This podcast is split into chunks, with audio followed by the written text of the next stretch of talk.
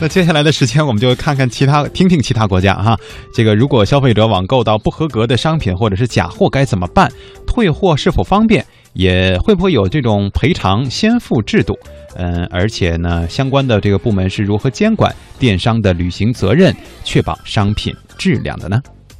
比如说，我在半个月前在澳大利亚某知名电器商的网上商城购买了一架航拍飞行器。根据描述，这个飞行器应该有一零二零的拍摄分辨率，但是我拿到货物之后，拍摄出的视频效果啊，怎么看都觉得有一点模糊。于是呢，我就和销售方进行交涉。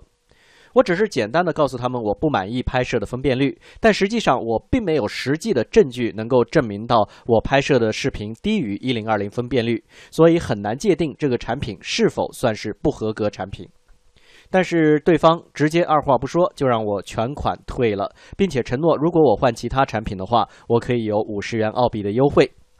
出于这种让人感到满意的服务，我当场呢又在那儿购买了一台更好的航拍设备。这一次的拍摄质量让人非常满意。由于很多大型的电商都是线上和线下同时经营，带着不合格的货物去实体店退货，问题呢也可以较快的解决。如果你不想要再换其他的货物，仅仅只是想要退钱的话，那么在实体店往往也就可以当场处理完毕。因此，包括澳大利亚消费者竞争委员会也在自己的官网上提醒消费者，对于正式的有实体店的澳大利亚的网上电商，澳大利亚的消费法呢能够较为全面的保护消费者的权益，而且退货也可以直接去实体店进行。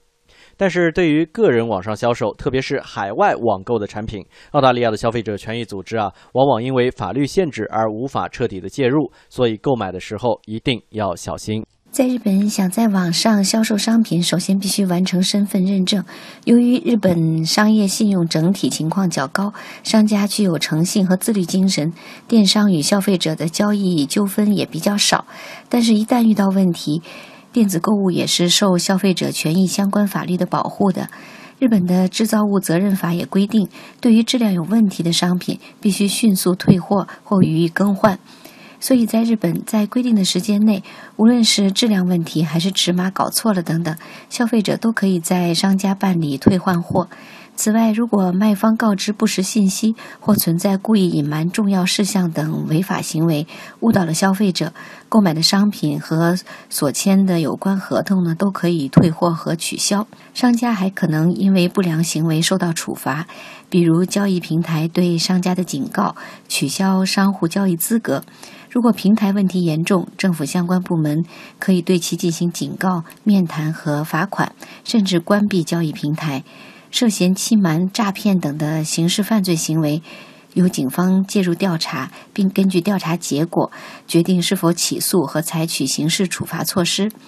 日本的网络购物非常普及，但人们又不热衷于网购。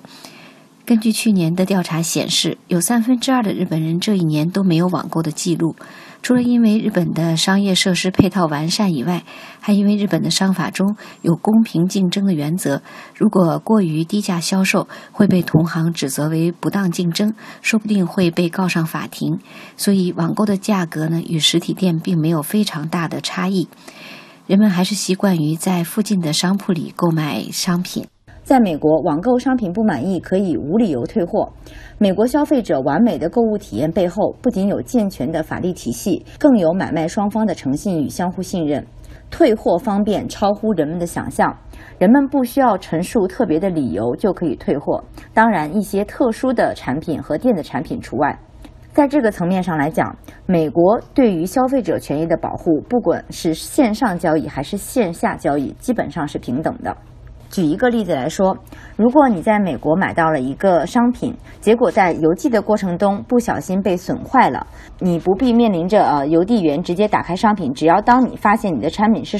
损坏的，你就不必要给卖方提供任何证据，直接给他们申诉要退货，就可以得到一个全新的产品，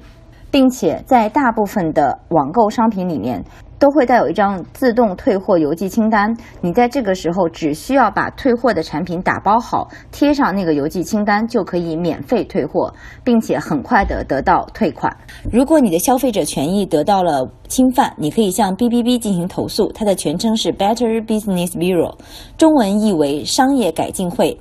该机构呢，类似于国内的消费者协会。企业通常愿意对投诉到 BBB 的事项做出积极的回应，以维护良好的信誉。